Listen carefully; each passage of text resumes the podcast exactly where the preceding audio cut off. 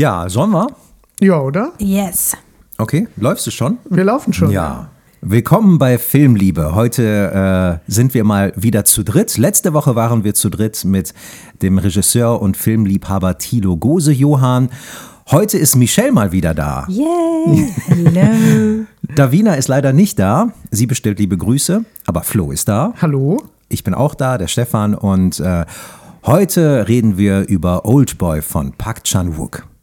Und warum bin ich hier? Warum? Man muss doch wissen, warum man eingesperrt ist. Du Wichser, verdammtes Arschloch! Wenn Sie mir gesagt hätten, dass es 15 Jahre sein würden, wäre es dann leichter für mich gewesen.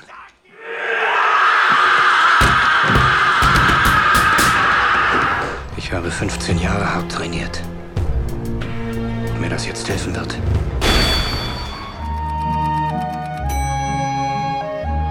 Also mach's gut, Odessu. In einer größeren Zelle lebt es sich nicht unbedingt besser. Okay, fangen wir erstmal damit an. Michelle, Oh, oh. Jetzt, Jetzt kommt's. wenn du 15 Jahre lang eingesperrt wärst und würdest rauskommen, was würdest du als erstes machen? Oh, das ist eine krasse Frage. Ich würde wahrscheinlich nach meiner Familie suchen.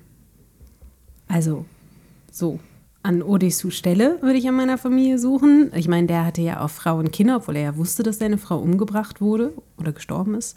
Ähm, ja, aber ich als Privatperson würde auch nach meiner Familie, nach meinen Freunden, nach meinen lieben Menschen einfach suchen.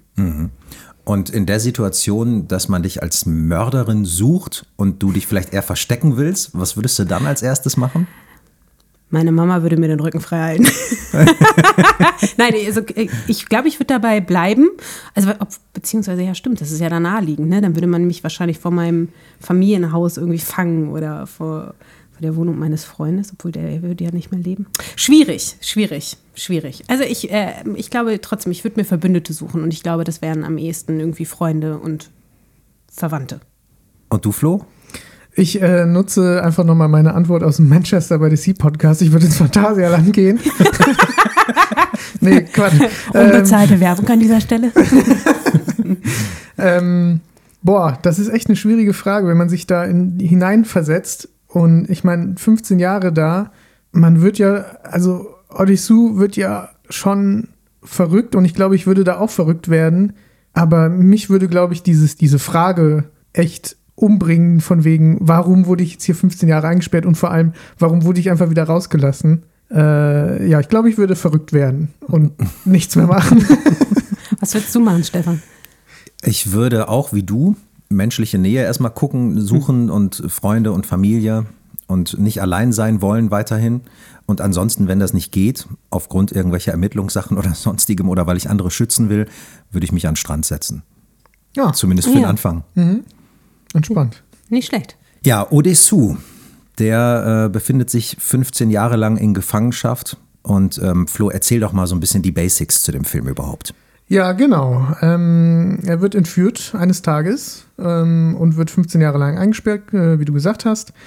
Und nachdem er wieder entlassen wird, äh, spielt sein Entführer Hu Jin Lee äh, mit Odissu Spiele und gibt ihm fünf Tage, um herauszufinden, warum er eingesperrt wurde. Ähm, dabei ist die eigentliche Frage aber, warum hat er Odissu wieder freigelassen? Und Oldboy ist der zweite Film in der Rache-Trilogie von äh, Park Chan-wook. Und dazu gehören noch die Filme Sympathy for Mr. Vengeance von 2002 und Lady Vengeance von 2005. Die haben aber alle nichts miteinander zu tun. Also es geht allgemein um Rache und nur so sind die quasi lose in diese Trilogie eingebunden. Und der Film äh, basiert auf einem Manga mit dem gleichen Namen, auch Old Boy. Und die Manga-Reihe ist zwischen äh, 1996 und 1998 in acht Bänden erschienen. Und äh, soll ich kurz mal äh, was zum Manga erzählen und was da so die Gerne. Unterschiede sind? Unbedingt. Also im Manga geht es um Goto und Kakinuma statt Odissu und Wujin Lee. Und die Geschichte spielt im Manga in Japan. Ähm, Goto wird von Kakinuma entführt und für zehn Jahre eingesperrt. Also hier haben wir einen kleinen Unterschied. Und Goto wird freigelassen. Er trifft auf Eri. Im Film ist das Midu. Und die beiden verlieben sich ebenfalls durch Hypnose, wie im Film. Aber der Unterschied ist, warum das alles passiert. Das ist im Film alles sehr viel schlimmer, sag ich mal, als im Manga. Im Film wird Odisuya für den Suizid äh, von Wujins Schwester verantwortlich gemacht und aus Rache schmiedet er dann den Plan, Odisu so zu manipulieren, dass er mit äh, Mido, also seiner Tochter, schläft. Im Manga erfährt Goto, dass er Kakinuma als Kind beim Vorsingen für den Schulchor beobachtet hat und Goto war dabei zu Tränen gerührt. Kakinuma fühlte sich dadurch dann gedemütigt, weil jemand seine Einsamkeit verstand und damit konnte er nicht umgehen und ähm, da er wusste, dass Goto weiß, wie traurig er ist, konnte Kakinuma dann nicht mehr quasi erfolgreich am Leben teilnehmen, ohne sich an sich selbst zu zweifeln. Und das ist der Grund, warum er diesen Plan schmiedet, also weil er ihn beim Singen gesehen hat und geweint hat. Und im Manga ist es auch so, dass Eri nicht die Tochter von Goto ist. Also diese Inzestgeschichte gibt es da gar nicht. Ich habe äh, in einem Interview mit Park Chan-wook äh, gehört, dass er dass ihm die Idee auf dem Klo kam. Also der war wohl, ich Wie weiß nicht. alle Mit, best guten Ideen, ja? ich war- ich glaube, er war mit, mit dem Produzenten irgendwie zu einem Essen und dann ging er auf Klo und dann fiel ihm, er hat gesagt, er mag das Ende nicht von dem Manga Ja. und wollte ein anderes Ende haben und dann fiel ihm dieser Dreh halt ein. Und ähm, ja, dann haben wir das ja auch so jetzt als Ergebnis hier. Ähm, er hat, oder die haben 20.000 Dollar bezahlt für die Rechte, 20.000 Dollar. für den Manga. Okay. Das ist wenig, ne? ja. Aber ich glaube, der Film äh, ist auch gar nicht so teuer, ne? Ich habe irgendwie mal gelesen, für was der produziert wurde. Mir fällt die Zahl nicht mehr ein, aber ich kann euch sagen, es war ein, also vergleichsweise ein Witz, ja. Ja, Und dafür natürlich durchschlagender Erfolg, ja. das stimmt, ja. Wenn wir jetzt so die, die Geschichte von Odessu verfolgen in diesem Film, wie kam der als Typ bei euch so an? Wie findet ihr den? Das habe ich mich auch gefragt. Ähm, ich weiß noch, als ich den Film zum allerersten Mal gesehen habe, das ist schon wirklich sehr lange her. Da- Als Teenager habe ich den zum ersten Mal gesehen. Und ich glaube, da fand ich Odyssey cool. Also ich fand den cool. Und ähm, ich habe den dann jetzt echt lange nicht mehr gesehen und jetzt auf die Vorbereitung, äh, für die Vorbereitung auf den Podcast nochmal mehrmals geguckt. Und mir ist aufgefallen, wie direkt wie absolut unsympathisch ich eigentlich Odysseus finde und was für ein, ja, was für ein Loser-Typ er eigentlich ist, wie er eigentlich nichts auf die Reihe bekommt und einfach ein Arschloch ist. Er genau, ist halt, ja, aber es macht ihn, ich finde, es macht ihn gar nicht unsympathisch, dass er ein Loser ist, sondern es macht ihn so unsympathisch, also er ist kein Loser, weil er Sachen nicht auf die Reihe kriegt, finde ich, sondern er ist so ein, für mich so ein charakterlicher Loser. Ja, Weißt du, was ich meine? ja. Er ist halt so, er würde, ich habe das Gefühl, es geht ihm eigentlich nur, also es ist der übelste Egomane, es geht ihm eigentlich nur um sich selbst und Mhm. um sich selbst zu retten, würde er alles tun. Und ich finde, das zeigt sich auch in dieser Szene, wo er festgenommen wird. Ne? Er Ja. ist erst lieb, dann winselt er, er will Vergebung, total unterwürfig, dann wird er wieder aggressiv. Und natürlich ist das jetzt überspitzt, weil das eine Situation ist, in der er auch um sein Leben fürchtet und um seine Freiheit. Aber ich finde, das zieht sich halt durch Ja. er ist halt in, in sich so brüchig im Charakter, ja. So, f- so fies. Und es geht Mhm. Ja. ihm eigentlich immer nur darum, sich selbst zu retten und das Beste irgendwie für sich selbst rauszuholen. Ja. Und er ist doch so unüberlegt, was Genau. das Leid oder das Wohlbefinden anderer angeht. Ja, das interessiert ihn gar nicht. Das taucht gar nicht auf seinem Radar auf, hat man das Gefühl. Nee, und Er er, ist- ja. er gesteht sich seine Fehler auch nicht ein. Nee, gar nicht. Nur Ja. Reflexion. Genau, ja. Ich finde auch, dass er ein ziemlich schmieriger Typ ist, also der trinkt und Frauen belästigt und ähm, versucht Frauen zu vergewaltigen Ja, das ist- hm. und ähm, beleidigt Polizisten, ähm, als er ähm, sogar, die, das fand ich auch interessant, als er dem Selbstmörder da seine Geschichte erzählt Ja. hat und der will dann auch sein Herz ausschütten, haut er einfach Ja, ab. er steht einfach Ja. auf. Und ähm, beklaut die Frau da im Aufzug. Genau. Mit der Sonnenbrille, ne? Ja, Genau. diese Und olle Sonnenbrille. Wo man, wo man sich vielleicht noch so ein bisschen fragt, war da noch mehr? Ja. Ja, das habe ich, mir- hab ich mir auch aufgeschrieben. So hat er sie angefasst, hat, er sie vergewaltigt. Genau, sowas in Mhm. diese Richtung. Ähm, Würde einen auch nicht überraschen. Habe ich mir lustigerweise genauso wortwörtlich aufgeschrieben. Hat er sie vergewaltigt? Bindestrich, würde mich nicht überraschen. Ja. Und das ist ja schon in den ersten 20 Minuten des Films, womit schon klar ist, was ich auch von dieser Person gehalten habe. Ja. Ja, auch wie er sich ähm, Mido gegenüber verhält. Also die ähm, ist total nett und opfert sich voll auf und er ähm, bezeichnet sie halt nur als eine Frau, die die immer heult oder die die immer, äh, immer weint äh, oder immer quengelt. Ich weiß es nicht mehr jetzt wörtlich. Ähm, und auch als, als sie für ihn da den Namen der Tochter recherchiert und ihm das alles so zeigt, geht er einfach weg. Und also ich, das, das wundert mich halt, dass er so ein Arsch ist, Hm. aber man trotzdem mit ihm mitfiebert. Ja, das stimmt. Man ja, möcht- es ja. gibt halt keine andere Person, an die du dich klammern kannst in dem Film, finde ich. Also, weil Mido ist zu, zu wenig detailliert umrissen. Also, du greifst die Person Mido zu wenig, als dass du dich jetzt mit ihr irgendwie verbünden kannst als Zuschauer. Dem Bösewicht eben auch. Den erfährt, das ist ja fast schon wie so ein James Bond-Bösewicht, ne? Un, also, sieht gut aus, unglaublich sleek, gut angezogen, anscheinend äh, ein unfahr, unf unfassbare finanzielle Mitte, ja, kann alles machen. Da musste ich total an James Bond denken. so richtig so ein klassischer Bösewicht. Ja. Ähm, aber auch der ist zu schemenhaft gezeichnet, als dass du eine Projektionsfläche hast, finde ich, als Zuschauer, dass du dich mit ihm identifizieren kannst oder dich an ihm abarbeiten kannst. Dir bleibt eigentlich nur diese fiese Hauptfigur. Und ich finde, es ist, als Zuschauer geht es geht's einem gar nicht so sehr um das Wohlbefinden von Odysseus, sondern man möchte auch eher das Mysterium mit ihm enthüllen. Das stimmt auch, ja. Und man möch- möchte herausfinden, warum wurde er eingesperrt, warum wurde er freigelassen Ja. und äh, wer ist äh, Wu Jin und was, was, was hat es damit auf sich? Und ich glaube, dann fiebert man einfach so mit ihm mit, obwohl man ihn gar nicht mag. Hm. So ein bisschen wie bei Fight Club auch. Ja, total. Und es ist lustig, weil ähm, ich finde, es fällt in der Tradition, ich weiß gar nicht, wann kam Fight Club raus? Äh, 99? Okay, also vier Jahre später dann Oldboy, ja. Ja. Ich finde, es hat sowas auch vom, Genre, obwohl es ja eigentlich so ein Revenge-Film ist, ist es vom Genre mit diesem Twist, ne, dass du hinten raus so einen Aha-Moment hast, fällt es, finde ich, total in diese Tradition. Stimmt.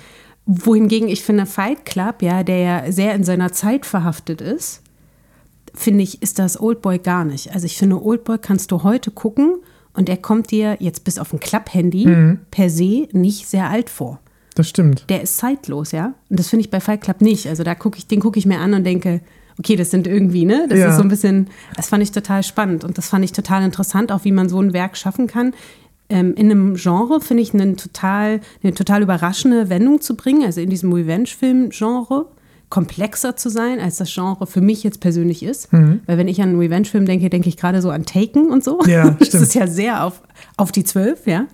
Und ähm, dann trotzdem so zeitlos zu bleiben, finde ich äh, schon eine Leistung auch vom Film. Ich muss da ein bisschen widersprechen. Ich finde nicht, dass er so zeitlos ist. Also was die Geschichte angeht und viel, viel Inhaltliches schon, aber es gibt da so ein paar Dinge, die ich finde, die sind schon so ein bisschen aus der Zeit gefallen, vor allem das Frauenbild.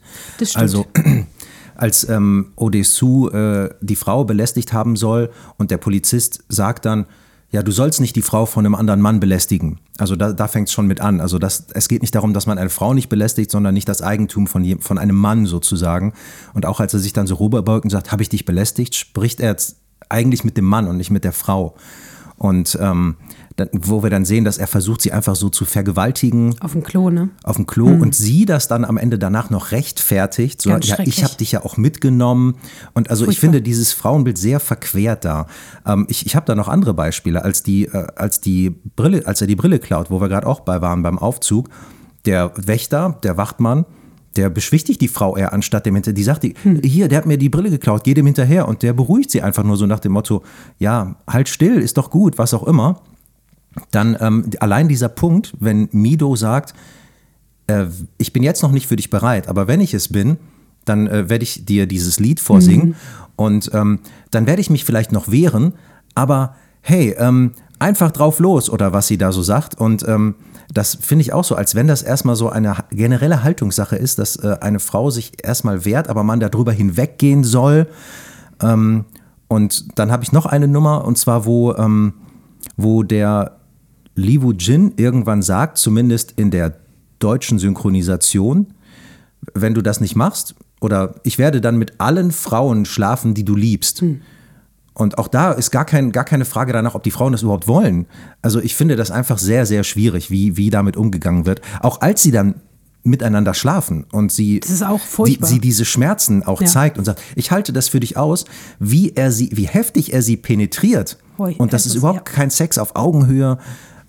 Aber findest du, das hat was mit Zeit zu tun? Weil ähm, ehrlicherweise, ich hatte das Gefühl, da wird eine total patriarchalische Gesellschaft gezeigt. Und ich kann jetzt, also ich muss tatsächlich sagen, ich kenne mich zu wenig aus mit äh, koreanischer Gesellschaft. Deshalb kann ich jetzt nicht sagen, ob das eine Replika von der koreanischen Gesellschaft zu der Zeit ist. Aber ich hatte das Gefühl, diese patriarchalischen Gesellschaften in sich, die gibt es bis heute. Und so schrecklich ich das finde und so doll mich das abgestoßen hat, auch beim Gucken, ähm, und ich ehrlicherweise das für mich fast ein Kicker war, also da habe ich echt Pause gemacht, bin rausgegangen, weil ich es so unangenehm fand, ich mich so unwohl gefühlt. Ähm, schon am Anfang, als sie das so rechtfertigt, das mit dem Klo da, das fand ich so unangenehm. Ähm, hatte ich das Gefühl, das könnte durchaus heute noch passieren, also in, ab, also in abgewandelter Du, das passiert mit Sicherheit. Was ich meine, ist mit aus der Zeit gefallen. Brauchst du es heutzutage noch, um eine Geschichte zu erzählen? Früher hast du das vielleicht eher gemacht, aber ich frage mich halt, ähm, ist das nötig, dass so ein Frauen, die Geschichte würde, glaube ich, auch so funktionieren, wenn das Frauenbild nicht so wäre. Ich glaube nicht im, äh, im, im Sinne von Mido, glaube ich nicht. Weil bei Mido soll der Zuschauer ja merken, dass da was komisch ist. Dass sie das so rechtfertigt und dass sie sagt, ja, aber ich will dich ja auch und mach einfach, auch wenn ich mich wehre. Das soll ja beim Zuschauer zeigen, hier stimmt was nicht. Diese Beziehung ist nicht korrekt. Das ist, das, es läuft zu einfach, weil sie nimmt den ja auch direkt mit nach Hause und äh, sie lehnt ihn dann nicht ab. Ich finde, das ist halt ein, ein Hint vom Regisseur, um zu sagen, guck mal hier, hier stimmt was nicht. Und es macht natürlich, und das finde ich, das macht es natürlich noch viel schlimmer. Also ver- versteht mich nicht falsch, ne? Versuchte Vergewaltigung, Vergewaltigung, Belästigung, Horror. Ich will das gar nicht rechtfertigen, aber wenn du dann auch noch weißt, also wenn dann der Kniff offenbart wird und es ist seine Tochter, macht es ja auch sein eigenes Vergehen noch schlimmer. Das Also das hatte ich das Gefühl, dass das der Kniff sein sollte. Und Mido hätte halt niemals, würde ich jetzt sagen, so reagiert, wenn sie nicht hypnotisiert wäre. Dann hätte sie an Odissu ja nichts, äh, glaube ich, nicht irgendwas, was ihr gefallen hätte. Das ist die Frage. Also ja, ich weiß, was du meinst, aber die Frage ist, die Hypno also die Hypnose sorgt dafür, dass die beiden sich ineinander verlieben, als sie sich am Ende umarmen und wir jetzt mal, wenn wir jetzt davon ausgehen, dass das Ende jetzt nicht sagt, dass sie es rafft, sondern dass sie wirklich noch, dann sagt sie ja, ich liebe dich. Ist das immer noch aufgrund der Hypnose oder hast du, war die Hypnose der Anfangsstart, den du gebraucht hast oder den sie gebraucht hat, um sich zu verlieben und ist sie dann am Ende freiwillig verliebt? Weißt du, wie ich das meine? Da war ich mir unsicher. Ich Okay. glaube, es ist alles forciert äh, bei Mido und allgemein die ganze Beziehung Ja. funktioniert nur aufgrund der Hypnose. Und bis zum Ende meinst du, Bis ist sie Ende. quasi hypnotisiert? Ja. Hm. Okay, ja. Aber ich bin total bei dir. Ich finde auch, dass also das Frauenbild ist äh, unange also schrecklich und ähm, hat mich auch ähm, echt beschäftigt beim, beim Schauen, habe ich mir auch mehrfach aufgeschrieben. Ja, und vor allem, es ist ja nicht nur Mido. Also Ja. es ist ja, wie, Ist wie doch die gesagt, Frau bei mit der, der Sonnenbrille die Frau mit der Sonnenbrille, die Frau in, bei der Polizei und Genau, aber ich würde sagen, da ist es ja anders. Da zeigt, äh, da wird ja ein Gesellschaftsbild gezeigt, ähm, was zu kritisieren ist. Und bei Mido ist es ja wiederum etwas, was forciert ist. Also du hast ja nicht, dass die Frau in dem Aufzug auch sagt, ah, jetzt nicht, aber ähm, ich kann dir verzeihen. Sondern da äh, würde ich das eher wie Michelle sehen, dass es halt eher etwas zeigen und kritisieren soll, weil das Frauenbild in der asiatischen Gesellschaft ja auch einfach nochmal ein anderes ist als hier. Und ähm, ja, bei Mido ist es halt äh, etwas Forciertes äh, durch eine Hypnose, die gleichzeitig als Hint gilt vom Regisseur, dass da was nicht stimmt, weil, weil sie eben so reagiert. Okay, gehen wir mal so in den Anfang erstmal. Wir haben ähm, am Anfang, wo die Credits laufen, sehen wir schon mal einen Timecode, der ähm, auf die 15 zuläuft, was dann auf die 15 Jahre anspielt, äh, um die es dann später geht. Und ähm, dann sehen wir irgendwann den Countdown ziemlich deutlich im Bild, nachdem er erstmal nur unter den äh, einzelnen Namen verschwindet. Und dann sehen wir, als Odessu verschwunden ist, von oben diesen roten Pfeil auf der Straße mit dem X dazwischen und dann die Regenschirme, die, wo die Menschen weglaufen, aber ein Regenschirm bleibt da stehen. Das ist der Regenschirm mit dem violetten, ich nenne es mal Scherbenmuster. Und da wollte ich mal fragen, dass äh, der Pfeil und das Kreuz, habt ihr eine Idee, was, ob das was zu bedeuten hat? Ja, der, der Pfeil mit dem X durch zeigt quasi, ist das Zeichen für eine Einbahnstraße. Und ähm, Park Chan-wook hat gesagt, dass dieses Zeichen auf der Straße symbolisiert die, die Unumkehrbarkeit der Zeit und dass Zeit nur in eine richtige, in eine Richtung verlaufen kann und dass äh, Odysseus Vergangenheit halt passiert ist und dass er das nicht mehr umkehren kann. Ja, wir hören auch am Anfang ähm, dann schon die Kuckucksuhr, als dann noch so diese Art Vorspann irgendwie läuft, die wir dann später auch nochmal hören und sehen. Findet ihr übrigens, das habe ich mich die ganze Zeit gefragt, also ich habe so ein paar offene Fragen, die der Film für mich nicht beantwortet. Und eine Sache, die mir so mehrfach aufgefallen ist, er fängt ja, also wenn wir jetzt über die Gefangenschaft reden, ne? also erstmal finde ich, ist es sensationell gemacht. Man würde ja meinen, wie bildet man ab, dass jemand 15 Jahre in Gefangenschaft ist? Das finde ich, macht der Film einfach wahnsinnig gut. Das hat so was Psychedelisches, fast wie so ein kleiner LSD-Trip. Ich habe auch am Anfang nicht direkt verstanden, dass er sich mehrfach versucht umzubringen in der Gefangenschaft. Das hat ein bisschen bei mir gebraucht. Vor allen Dingen diese, ich habe die Blutflecken auf dem Boden gebraucht, dass ich es dann realisiert hatte, dass er dann da irgendwie versucht, ähm, quasi, ja, also sich selbst umzubringen. Ähm, und er fängt ja dann an, die Jahre zu zählen und zählt die ja mit Hilfe von Tattoos auf seinem Handrücken. So, da sind immer nur 14 Striche. Und nicht 15. Warum? Also, weil das 15. Jahr noch nicht abgeschlossen ist? Das habe ich mich, weil die ganze Zeit wird von 15 Jahren geredet. Ja. Aber diese Tattoos sind aber, glaube ich, nur 14. Ach echt? Es sind nur 14 Striche. Ich glaube, es ist ja genau das 15. Jahr, wo es genau 15 Jahre vorbei sind, wo er dann auch rauskommt, wo er denkt, er kann sich vorher noch befreien durch die Mauer. Aber nach genau 15 Jahren wacht er dann da oben auf dem Dach auf. Das heißt, ich glaube, er ist tatsächlich nicht mehr dazu gekommen.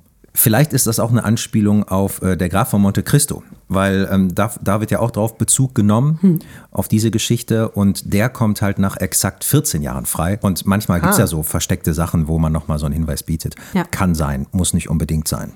Graf von Monte Cristo kommt mir. Ich habe tatsächlich mir relativ viele Analysen durchgelesen und gehört. Und bei dem einen Podcast dann sagen die die ganze Zeit Odysseus.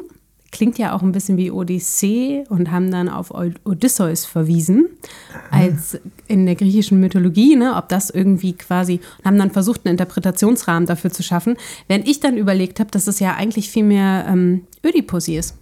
Also Ja. Park Chan-wook sagt, äh, I named Dessous in Old Boy to remind the viewer of Ödipus.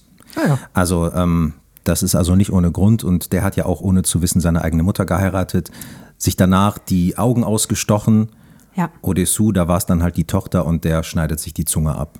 Ja. Aber das war dann schon bewusst so gemacht. Genau. Und was ich dann auch gedacht habe, ist, und das ist das Interessante, es geht ja quasi für mich, ihr habt schon das Thema Zeit angesprochen, als immer wieder kernendes Thema des Films. Ich finde ja auch ein Thema ist Freiheit. Es geht ganz viel um körperliche Freiheit, also erstmal Gefangenschaft. Ne? Was, wie ist es, wenn man körperlich nicht frei ist? Dann ist er irgendwann körperlich frei. Und körperlich frei heißt quasi, sich frei bewegen können, alles zu machen. Und dann ist mir so gekommen, dass eine psychische oder eine seelische Freiheit im Film aber nicht das Gleiche bedeutet, nämlich nicht bedeutet, alles zu wissen, sondern im Gegenteil, so, was sagt man, im Englischen sagt man ja auch, Ignorance is a bliss. Also Unwissenheit, ja, kann viel mehr Freiheit bedeuten als Wissen und Wahrheit. Das sagt auch Cypher in Matrix. Unwissenheit ist ein Segen, Ja, wo er da du? in dieses Steak reinbeißt. Ja, im Prinzip ist äh, Odysseus ja, als er aus der Zelle ist, nur in einem größeren Gefängnis. Das stimmt, das sagt er doch auch. Genau. Ne? Was, das ist auch so ein schönes Zitat. Ja. Wie, wie, wie ging das noch? Ich weiß nicht Nur weil genau. die Zelle größer ist, ähm, ist man nicht weniger gefangen oder so, ne? Irgendwie.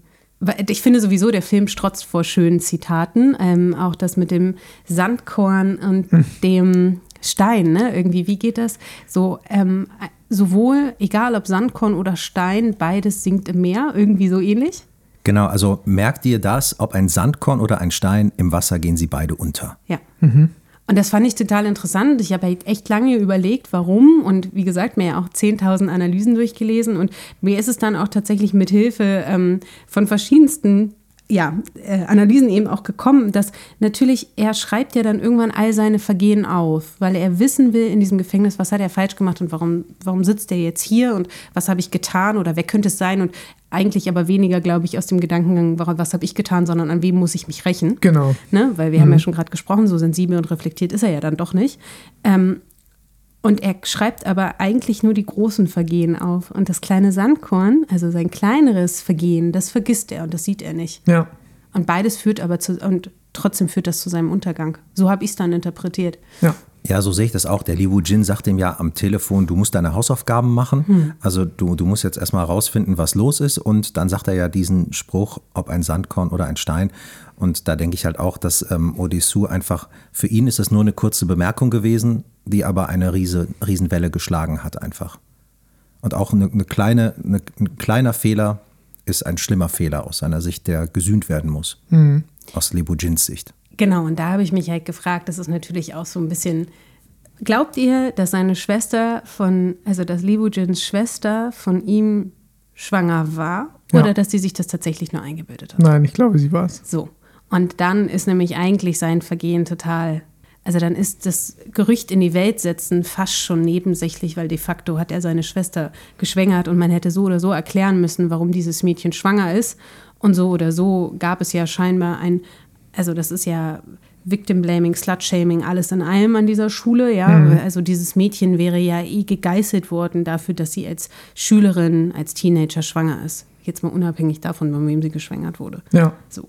Ja, es ist ja auch, äh, Wu Jin vergibt sich ja quasi auch nicht. Er hat ja losgelassen. Also, sie wollte ja sterben, aber er sie hat sie festgehalten, aber letztendlich hat er sie losgelassen, weil er weiß, was er getan hat. Ja. Und ich finde, wir haben mit Odisu und Wu Jin eigentlich zwei sehr ähnliche Charaktere, die beide so versessen auf ihre Rache sind, dass sie alles machen, um ihre Rache durchzusetzen, aber beide sind am Ende ja nicht irgendwie happy daraus Ja. gekommen. Und das ist ja eigentlich so selbstbezeichnend, ne? Ganz am Anfang, als er zu, also er ist ja dann quasi in Mido, also er trifft Mido in einem Restaurant, man weiß schon irgendwie die, also irgendwoher kennen sie sich, das, wenn, nachdem dann irgendwie aufgeklärt ist, dass sie ja seine Tochter ist, kriegt das natürlich eine ganz andere Wirkung, ja, aber noch glauben sie irgendwie, ähm, dass er sie aus einer Kochshow kennt, ja, sie nimmt ihn mit nach Hause, als er in Ohnmacht gefallen ist und dann irgendwann später bei ihr zu Hause stellt er ja fest, dass ähm, der sein vermeintlicher Erführer also, oder sein Entführer wahrscheinlich eine Wohnung gegenüber von Midus Apartment hat und rennt da ja hin. Und dann sagt ja Li Woo-jin, trifft ihn da ja und sagt ja da schon diesen, diesen Satz, wenn du Rache nimmst und deine Rache sich quasi erfüllt oder du damit, du das durchziehst, was wird dir bleiben? Und bist du am Ende nicht genauso traurig wie vorher und nur, dass du jetzt nicht mehr deine Rachegelüste hast, die dich ablenken können. Und eigentlich ist das ja fast schon prophetisch, weil er spricht ja quasi auch über sich selbst Ja. und über sein eigenes Ende. Weil in dem Moment, als er sich dann final gerecht hat an Odysseus, bringt er sich ja auch selber um. Ja, weil es nichts mehr gibt, für das er leben Genau. will. Ja, ich glaube auch, das gab es eigentlich schon vorher nicht. Äh, er, er wollte eigentlich, glaube ich, auch schon vorher nicht mehr da sein, wo seine Schwester nicht mehr da war. Aber er hat es halt einfach darauf angelegt, diese Rache noch durchzuführen. Ähm, gar nicht, weil er das so sehr will, glaube ich, sondern weil er einfach nur will, dass ähm, er das gleiche Leid durchmacht. Dessous. Ähm, wo wir gerade darüber, wo ihr darüber gesprochen habt, ähm, dass er ja sie bewusst losgelassen hat, da hat Park Chan-wook auch noch in einem Gespräch was zu gesagt. Er wurde gefragt, was würde er gerne mal als Frage hören an ihn? Und da hat er gesagt, warum sind da so viele Einstellungen von Händen in Oldboy? Und dann gibt er als Antwort, am Damm, als Wu Jin Suas Hand loslässt, darauf basieren alle anderen Handeinstellungen. Das ist das Original. Er hätte seine Schwester retten können, aber er lässt ihre Hand los. Das war der Anfang der Tragödie. Und das ist es, warum ich Handeinstellungen benutzte. Und ich glaube, dadurch, dass er die ganze Zeit weiß, dass er eigentlich der Schuldige ist, auch wenn vielleicht was ausgelöst war durch Dessous, ähm, will er eigentlich auch gar nicht mehr weiterleben. Und er sagt ja dann irgendwann auch jetzt, ähm, wo du, wo du dann äh, nicht mehr da bist, was habe ich dann jetzt noch? Also Das stimmt. Noch ein, ein, ein kleiner ähm, Fun Fact. Äh, als Odysseus in, in seiner Zelle sitzt, äh, er schaut ja quasi äh, Fernsehen und äh, lernt dadurch, was in der Außenwelt passiert. Und man sieht ganz kurz äh, eine Szene von Frankensteins Monster. Und äh, Odysseus alter Ego heißt ja auch Monster. Und ähm, Odysseus Monster wurde quasi von Frankenstein hergeleitet, also von Frankensteins Monster. Und am Ende von Frankenstein, Frankensteins Braut, äh, dem Film, zerstört das Monster den Turm von Frankenstein. Und dies sollte auch mit äh, Wu Jins Hochhaus passieren. Äh, wurde dann aber rausgeschnitten, das äh, wohl nicht richtig in den Film gepasst hat. Ähm, und Park Chan-wook war die Analogie zwischen Wu Jins Penthouse und Frankensteins Turm aber sehr wichtig. Und ähm, in dem Audiokommentar von dem Film stellt er sich dann nämlich selber die Frage, ob es nicht vielleicht ein Fehler war, diese Szene rauszuschneiden, wo ähm, Wu Jins Turm quasi einstürzt. Wahrscheinlich durch Odysseus Hand. Fand ich Ah, interessant. okay. Die haben auch was anderes rausgenommen, wo er sagte, da wurde er zu, dem, zu den Farben gefragt und ähm, da würde ich gleich nochmal separat drauf zurückkommen, aber er sagte dann an einer Stelle, gerade in dem äh, Gefängnis, ähm, dass es eigentlich eher um die Muster geht als um die Farben. dann hat er gesagt, ich wollte sagen damit, also mit den Mustern, es gibt keine Ausgänge. Hier kann man nicht raus. Und dann sagte er, tatsächlich gibt es etwas, was unsere Crew wegen technischer Probleme aufgegeben hat. Odessu blickt endlos auf das monotone Muster, fast so, als würde er mit dem Gesicht zur Wand üben. Er wird wahnsinnig und schließlich wird die Wand dreidimensional. Und wenn wir durch magische Augen sehen, lösen sich die Muster und verschiedene Schichten trennen sich voneinander und er geht in die Lücke zwischen den Schichten. Und da wollte er die Fantasie drehen, dass Odessu glaubt, dass er in die Lücke gehen und durch den Gang aus dem Raum herauskommen kann. Und das ähm, ist wohl gescheitert an, also die Crew hat wohl gesagt dann, ne, das funktioniert so nicht. Ja, das hat er im Audiokommentar auch nochmal gesagt. Und er meinte, die, ähm, sie sollen doch eine Tapete suchen, die mit einem Muster ist, wo der Zuschauer auch dadurch so ein bisschen hypnotisiert wird. Ja, so sieht es auch voll aus, Ja, dieses ne? Muster, ne, mit diesen verwobenen Stufen, Quadraten, wie auch immer. Ja. Mhm. Das finde ich total hypnotisierend. Also ja, vielleicht kommen wir dann mal direkt einfach zum Thema Farben. Ich möchte jetzt mal ähm, einfach meine Theorie mal äußern, was Ja, ich denke, gerne. was, Schieß was es los. mit den Farben auf sich hat. Und ähm, dann gucken wir einfach mal weiter. Also Park Chan-wook hat auf jeden Fall gesagt, die Farbsymbolik in Filmen dient dazu, den Charakteren Konsistenz zu verleihen, sie voneinander zu unterscheiden und eine bestimmte Stimmung zu erzeugen.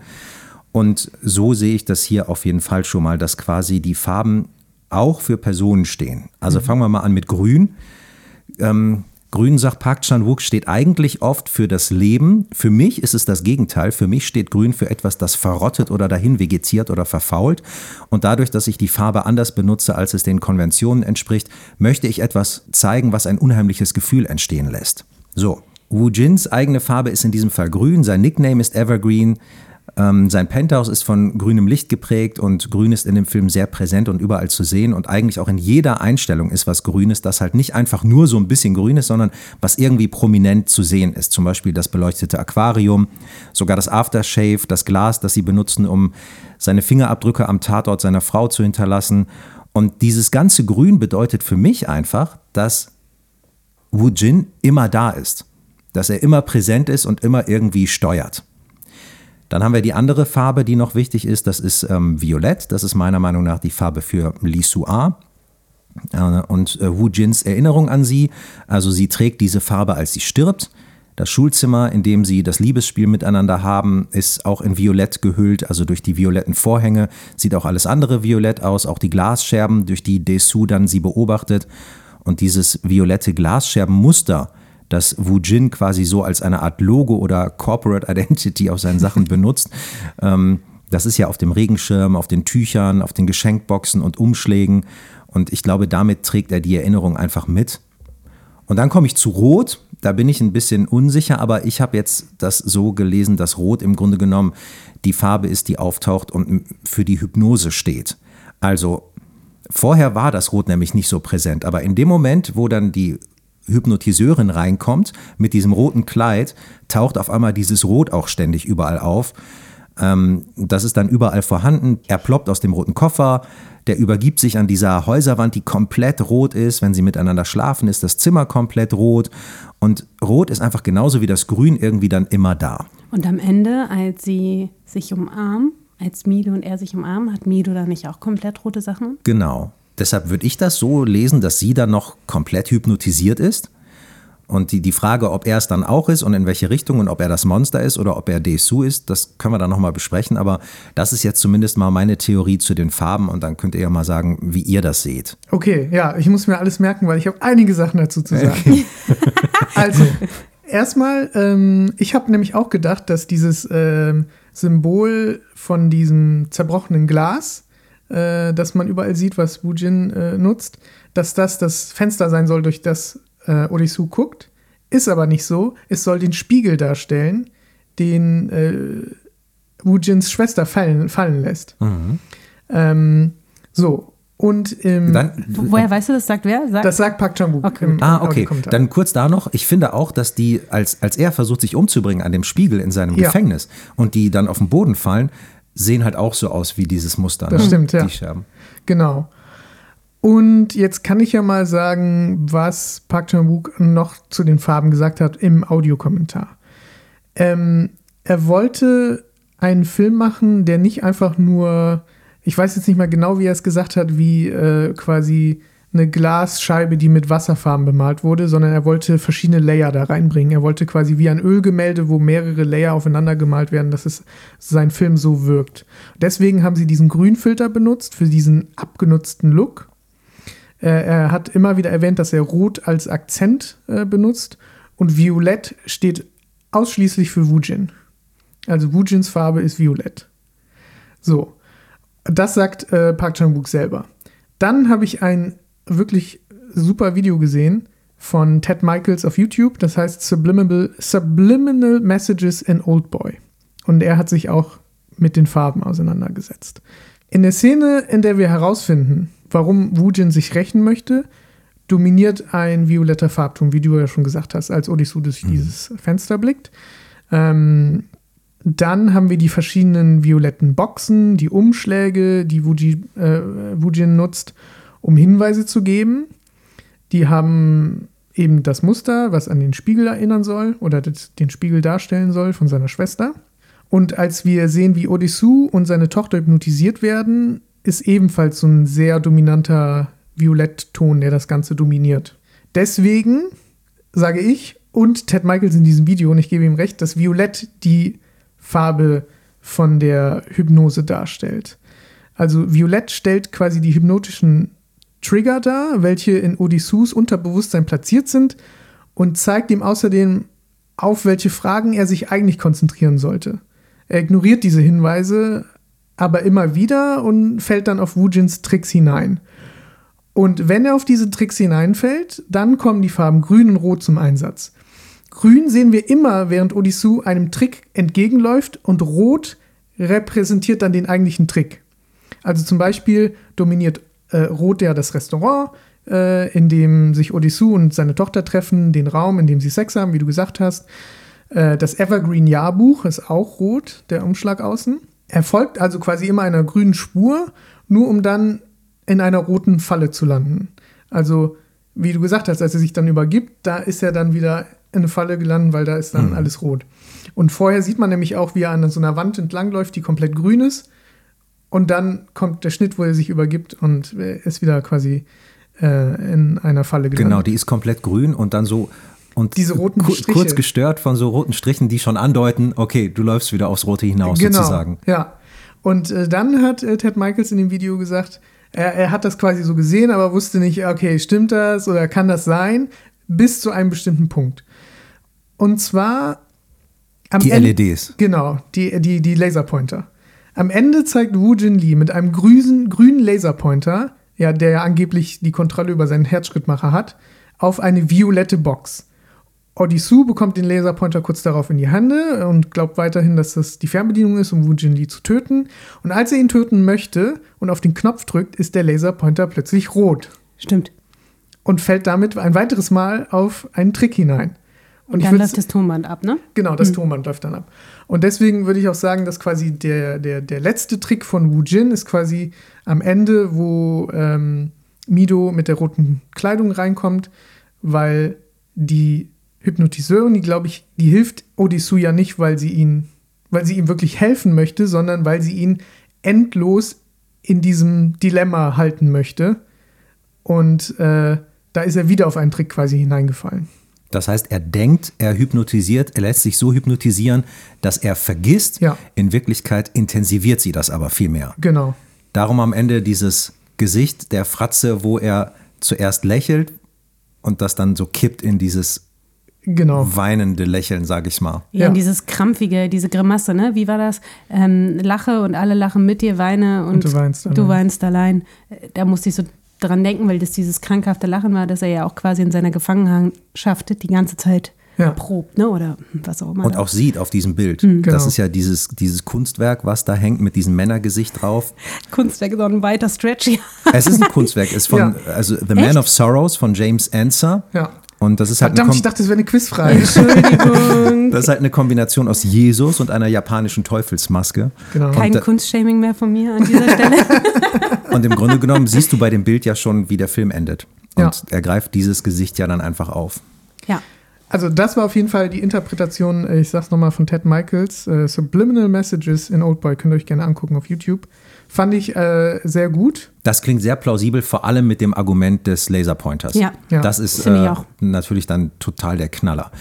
Ich bleibe mal ganz kurz an meiner Theorie hängen, auch wenn ich jetzt deine und von Ted die unterschreibe. Ich bin da ganz bei euch. Aber ich habe eine Sache, die fand ich noch ganz schön. Und zwar, ähm, irgendwann bevor Odesu ins Penthouse geht und er noch mit ähm, Mido in der Wohnung ist, sehen wir einmal die Zahnbürsten. Und die sind grün und violett von den beiden. Und da habe ich halt auch gedacht, okay, ähm, sie durchleben jetzt das, dasselbe, was die beiden damals auch durchlebt haben. Aber gut, aber das mit den, mit den, äh, vielleicht bleiben wir direkt da. Mit den, Mit Symbolen und Co. nee, mit den, ähm, mit den Ach so, Zahnbürsten. schade. Das, das ist ja auch einfach. Ihr merkt, Farbe ist gerade nicht so mein Thema, deshalb wollte ich gerade Ich wollte gerade von den Farben Galant. weg. Sehr gut, okay. Also, weil äh, das Keep ist halt, going. das ist ja ähm, vielleicht auch eher was, äh, wo Flo noch mal was zu sagen kann. Dieser Übergang dann von der Wohnung zum Penthouse, ähm, das ist ja auch einfach äh, mit gewissen Stilmitteln passiert, ne? Ja, ich finde, also allgemein, wie der Film geschnitten ist, finde ich das einfach teilweise extrem gut, weil der Film nicht davor scheut, gewisse Einstellungen nur wirklich für ein paar Frames äh, zu zeigen, was etwas ist, was eher so bei Animes genutzt wird, wo ja sowieso die Framerate noch mal geringer ist. Da fällt mir jetzt als Beispiel zum Satoshi Kon ein, so wie er schneidet, so ein bisschen hat mich das bei an Oldboy erinnert, ähm, weil dieser Übergang ist so perfekt gemacht. Man sieht in der Unschärfe diese, diesen Zahnputzbecher mit den Zahnbürsten. Man fragt sich, warum hält die Kamera jetzt drauf, obwohl sie nicht im Fokus sind, die, die, die Zahnbürsten. Aber man sieht sie. Dann schneiden wir wieder in den Turm, wo, wo Odisu auf äh, Wujin trifft und man merkt, okay, hier kommt jetzt gleich das Finale und ähm, irgendwas geht jetzt hier ab. Man sieht, wie Odisu, Odisu losgeht. Dann sieht man im Tower, wie er irgendwas rausholt, man sieht aber noch nicht was. Dann nimmt er sich diese Zahnbürsten, für, man sieht es für ein paar Frames, er zerbricht sie, in, das sieht man auch wieder nur für ein paar Frames, und er haut direkt die Guards um von, von Wujin. Und wie schnell das geschnitten ist, aber man trotzdem mitkommt, das finde ich äh, faszinierend. Und Das fand ich an der Stelle auch, weil ich dachte noch, hä, warte mal, gerade sehen wir noch die Zahnbürsten und jetzt hat er die auf einmal in der Hand, aber er greift danach, aber ist schon eigentlich in dem Penthouse. Ja. Das ging so ineinander über, das war richtig geil. ja. Da gibt es da gibt's einige von, ne? Mhm. Das irgendwie, dass es richtig cool gemacht ist und dass es auch so schnell ist und dass du dir so denkst, hä, das ist auch schon ganz am Anfang, als er ähm, auf dieser Polizeiwache ist, da ist er ja auch überall. Er steht am Counter, er Mhm. sitzt wieder, er ist, verteilt sich im Raum, ohne dass es so ein klassischer Stop-Trick ist, sondern es ist irgendwie, es geht so ineinander rüber, es ist so smooth. Ja. Finde ich sau cool gemacht. Ich finde auch, ähm, es gibt ja so einige Blenden und generell finde ich die Erzählweise des Films hat fast schon was wie ein Comic. Weil es ist tot, also es ist ja eigentlich total mutig, wenn man mal darauf achtet, wie, wie viel er weglässt.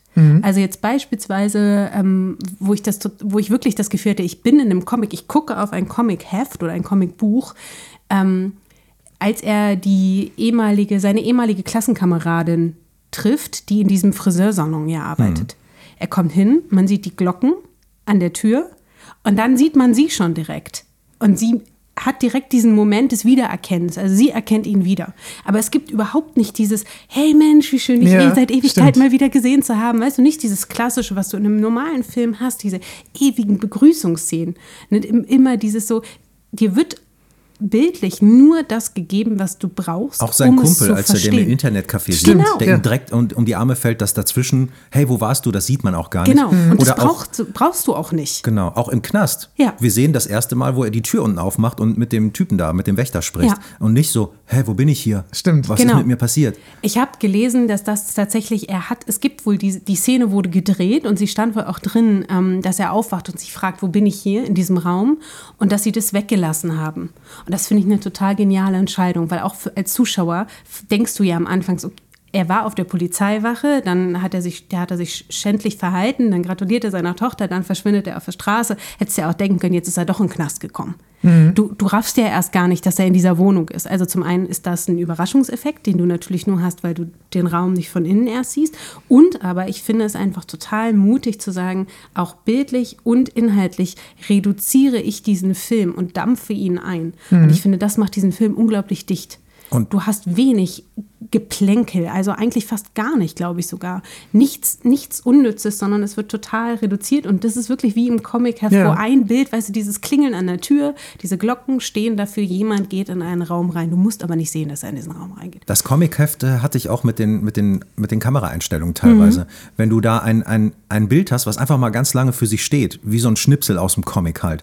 Zum Beispiel, wo er mit dem Hammer hinter dem Wächter steht, der auf dem Stuhl sitzt und nur nach hinten guckt. Und dann dieser Pfeil kommt auch. Dann ne? dieser Pfeil, diese Linie irgendwann kommt, aber erstmal bleibt es einfach stehen, wie so ein Comicbild einfach. Wie so ein Freeze, ja. Ja. Oder auch die, die, manchmal hast du halt diese schrägen Einstellungen irgendwie, das erinnert mich auch an so Comicbilder. Und halt auch, ne, ähm, da gab es doch diese eine, eine Blende, wo diese, die U-Bahn fährt rein. Ist das das, glaube ich, wo sie dann die Ameisen sieht Ja, oder genau. so? Das ist auch total verrückt gemacht. Das ist fast wirklich wie so eine, wie so ein, äh, ich kann mir das richtig gut vorstellen, wie du das Bild hast und du hast auf der einen Seite noch das, was ist und dann dieser Splitscreen, Ja, so, eine, sch- so schräg angeschrägt und dann fährt der Zug rein. Weißt du, wie ich das meine? Und genauso sind die, sind die Übergänge, also quasi die Genau. Blenden, die Transitions auch gemacht. Also das äh, hat mir gut gefallen. Ich fand das mutig. Ähm, ich habe tatsächlich, ich habe das Remake von Spike Lee nicht gesehen. Ja, das ist gut, dass du das nicht gesehen hast. Das habe ich aber tatsächlich in, äh, von vielen Seiten schon gehört, dass das ganz schrecklich war. Und ähm, da gibt es eben, da muss es wohl eine Szene geben, so habe ich gehört, dass, äh, wo er tatsächlich seinen alten Kumpel wieder trifft, wo wir, worüber, wir ja gerade gesprochen haben, diese, diese Szene im Internetcafé. Und da muss es wohl so eine awkwarde Szene geben, die sich gefühlt fünf Minuten streckt, wo sie sich wieder begrüßen. Mensch, ich habe dich so lange nicht mehr gesehen, dies, das. Ähm, und das wollte ich sowieso nochmal, das fand ich total lustig. Ich habe nämlich einen Artikel von der Zeit gelesen äh, mit der Überschrift, warum sind US-Remakes so schlecht, was ich schon mal lustig fand. und ähm, da gibt, da beziehen sie sich, das fand ich ganz cool, auf die Szene mit dem Oktopus, den er ja lebend verspeist und ungeschnitten. Und das ist ja, also ich glaube, ikonisch einfach diese Szene. Ja. Ähm, zumindest ähm, in dem Original und dann im Remake ist es so, dass er wohl frittierte Tintenfischringe isst. Ja. Und dann äh, schreibt der Autor hier, äh, asiatisches Arthouse wird paniert, frittiert und landet als US-Fastfood im Kino. Kaum zwei Bilder könnten die beiden Filme treffender vergleichen. Und darüber habe ich so laut gelacht, dass ich das unbedingt euch einmal Das ist vorlesen sehr wollte. gut. Das ist schön, ja. Also am schlimmsten finde ich, kurz nochmal über das Remake, am schlimmsten finde ich eigentlich die Gangszene, die auch im Original ja legendär ist, ähm, dieser One-Shot mit dem Kampf. Da haben sie im Remake natürlich nochmal versucht, ihm nochmal eins draufzusetzen. Dann kommt erst diese, dieser One-Shot im Gang und dann klettert er aber eine Etage runter und die Kamera dreht sich nochmal runter und es geht noch viel weiter ohne Schnitt und viel länger. Aber der eigentliche, also warum diese Szene eigentlich gewirkt hat, ist, geht vollkommen verloren. Und es ist einfach so geil, wir setzen noch einen drauf, deswegen sind wir geiler. Ja, also, ja, äh, guckt euch das Remake nicht an. Ich fand aber übrigens im Original diese One-Shot-Szene bei dem Kampf, das war ja auch so mega geil gemacht, weil wenn du es dann erst, du hast ja die ganze Zeit, guckst du ja wie auf einen aufgeschnittenen Gang, ne? Es ist ja die ganze Zeit profilig. Nur auf der X-Achse quasi. Genau, und bewegst dich so langsam mit. Fand ich sensationell cool gemacht, auch als Stilelement. Weil am Anfang, am Anbeginn sieht man ihn von vorne und dann switcht es um und dann ist es ja dieser One-Shot. Und lief da nicht auch schon Vivaldi? Vivaldi kam, glaube ich, Ah, erst als bei beim Zähne rausziehen. Ja, beim beim Zähne Zähne rausziehen, rausziehen. genau. Genau. Darüber musste ich, äh, ich musste gestern sehr laut lachen, ähm, als ich es gesehen habe, weil ähm, das ist ja auch die Titelmusik von Chef's Table, der Serie, die bei Netflix läuft, die sich um die größten Köche der Welt quasi kümmert. Und dann im Vergleich mit diesem Zahnzug, ich meine, ich weiß, es ist schändlich, ja, so einen Klassiker jetzt nur damit in Verbindung zu bringen, aber ich musste so lachen, weil ich so dachte, so, oh, okay, das hat bei mir so eine doppelte Ebene gemacht. Ähm, ja, äh, fand ich aber trotzdem, ich liebe das Lied, das sind ja vier Jahres, das ist ja vier Jahreszeiten, das vier Jahreszeiten-Motiv von Vivaldi. Ich ähm, mag das total gerne. Ich fand das richtig cool gemacht. Auch da wieder so eine Gewaltszene mit Klassik zu unterlegen. Das wollte ich sowieso generell sagen. Ich fand den Soundtrack von Oldboy extrem cool. Ja, fand ich Hat auch. mir sehr gut gefallen. Ist tatsächlich ein bisschen random, weil auch da keine klare Handschrift, so fast ein bisschen wie die Stilelemente mit dem roten Pfeil. Ähm, das ist mir bei ähm, Filmen aus dem asiatischen Kosmos aber schon öfter aufgefallen, dass es so ein bisschen wild ist. Mir gefällt das aber gut. Also die Mischung aus Klassik und dann aber düsterer Mucke, moderner, fast so ein bisschen elektrisch ja auch. Stimmt. Fand ich richtig cool. Hat mir gut gefallen.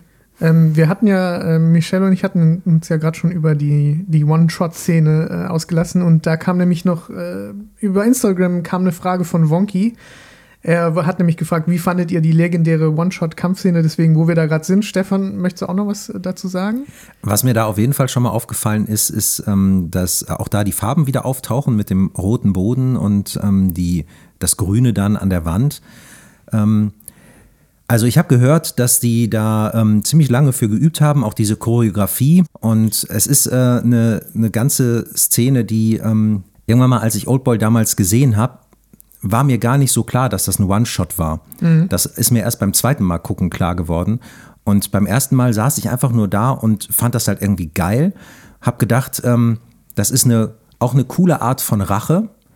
Und auch beim zweiten Mal habe ich mich jetzt gefragt, ob das nicht auch so ein bisschen symbolisch dafür stehen kann für den ganzen Klassenkampf, der ja auch so ein bisschen mit hier in dem Film mitschwingt. Also, dass du ähm, auf der einen Seite, ich meine, das haben wir ja oft bei koreanischen Produktionen. Das ist ähm, bei Parasite, bei Squid Game. Du hast halt, und auch hier diese Gegenüberstellung von sehr reich und die Kluft zwischen arm und reich. Und ich habe mich dann beim zweiten Mal gucken ähm, bei dieser Kampfszene gefragt, ob das nicht auch so ein bisschen dafür steht, dass er sich jetzt ähm, quasi einfach recht für all das Leid, was er so durchgemacht hat, bei denen, die halt beteiligt sind, mhm. dass es halt vielleicht auch so dieses System gibt, wie es das gibt. In dem Fall halt das System Kriminelle und Nicht-Kriminelle und Gefangene und Nicht-Gefangene. Und ich habe es halt so ein bisschen vielleicht übersymbolisiert, aber ich sehe das halt auch da drin diesen Klassenkampf, den es gibt. Yes, so viel zu, zur Kampfszene und danke an Wonky, der die Frage eingeschickt hat. Ja, sehr schön. Ich komme jetzt noch mal kurz äh, auf die Situation, ähm, wo es den Rückblick gibt, wo Odeisu die beiden, ich sag mal, erwischt. Es gibt auch einen Rückblick, wo er äh, vorher mit Wu Jins Schwester ähm, zusammen da auf diesem Spielplatz ist, mhm. wo sie auf der Bank sitzt und er macht da die Turnübung, guckt immer, guckt sie mich auch an mhm. und sie guckt dann auch immer so hin und ich fand diese, diese ähm, Szene auch nicht unwichtig. Zum einen sehen wir, dass sie da ein bestimmtes Buch liest, und zwar ähm, die Tagebücher der Sylvia Plath.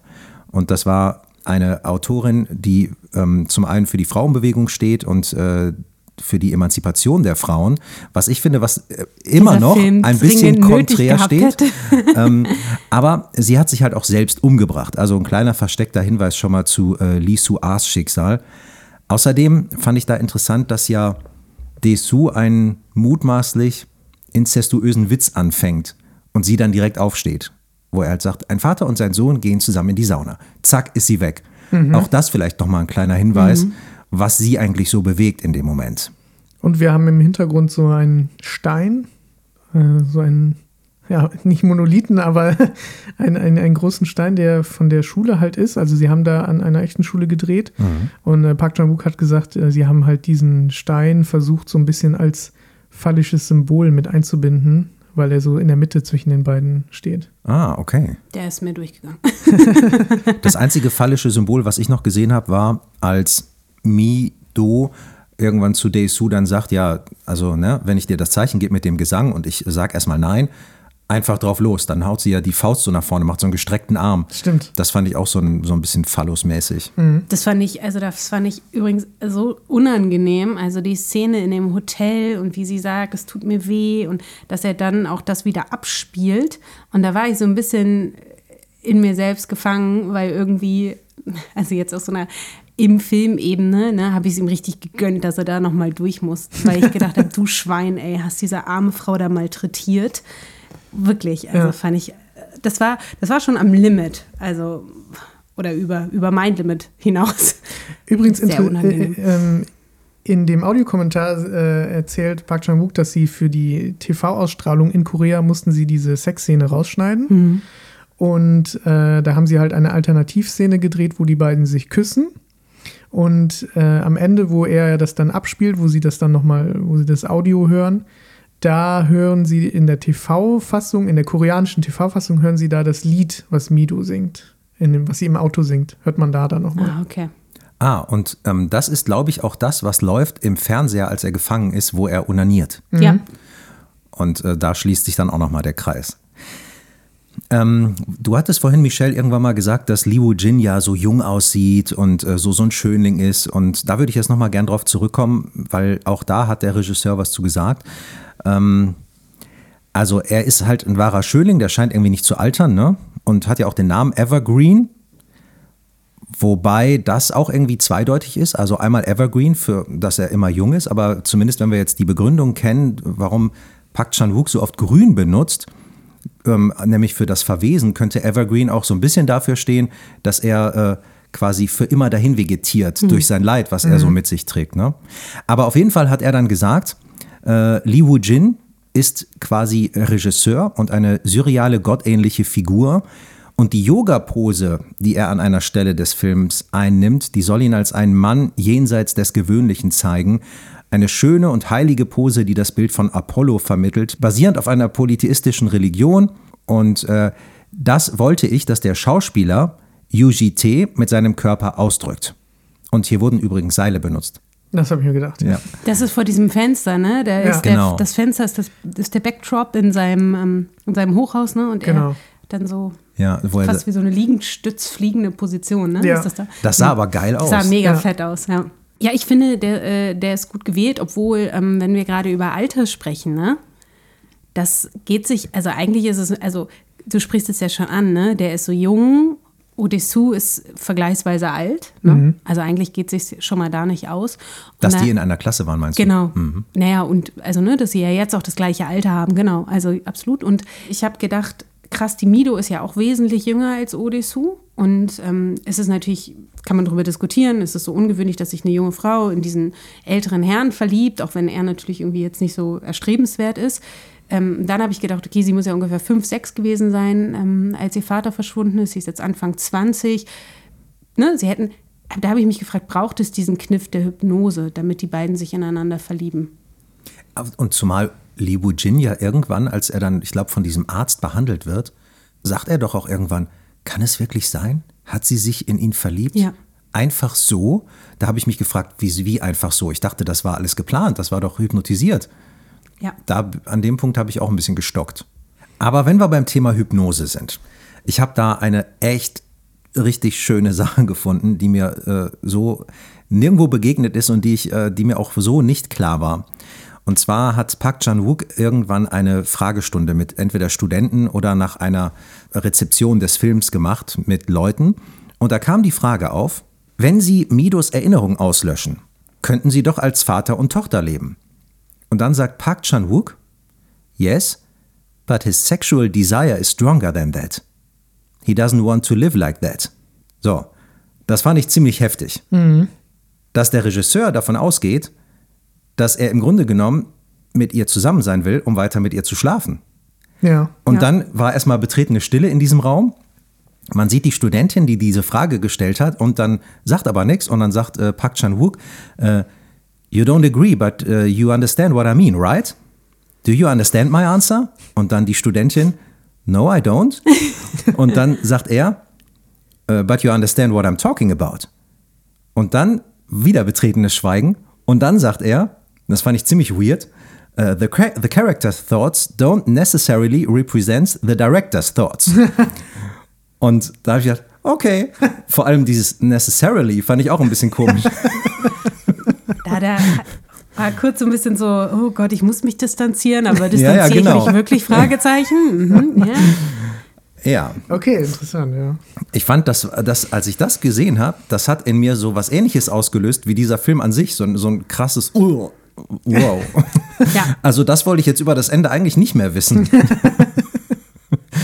Vielleicht bleiben wir noch mal ganz kurz da. Flo hat ja relativ klar gemacht, warum am Ende eigentlich das Monster da ist und nicht der eigentliche Desu, ne? Und dass die Hypnose eigentlich alles in ihm verschlimmert hat und er quasi Li Wujin auf den Leim gegangen ist. Ich habe zumindest mal, ich gehe da mit, aber ich habe zumindest mal einen Punkt, der auch theoretisch für die andere Richtung sprechen könnte. Ähm, nämlich am Ende könnte man das auch so lesen, dass eventuell der unwissende Odesu übrig ist, nämlich als ähm, das Band abgespult ist. Das ist ja genau in diesem Moment dann auch. Ähm, und das Band ist ja genau das, wo, wo er eigentlich hört, was passiert ist. Und da habe ich gedacht, das könnte als Zeichen auch dafür stehen, dass das jetzt weg ist. Das ist jetzt quasi so ausgelöscht. Weil es hört genau in dem Moment auf und läuft nicht weiter. Aber ich finde äh, deinen Ansatz sehr plausibel. Ja, wobei ich ja glaube, dass der Film es halt bewusst offen lässt und äh, quasi da einen, einen Spielraum lässt, wie man es letztendlich sieht.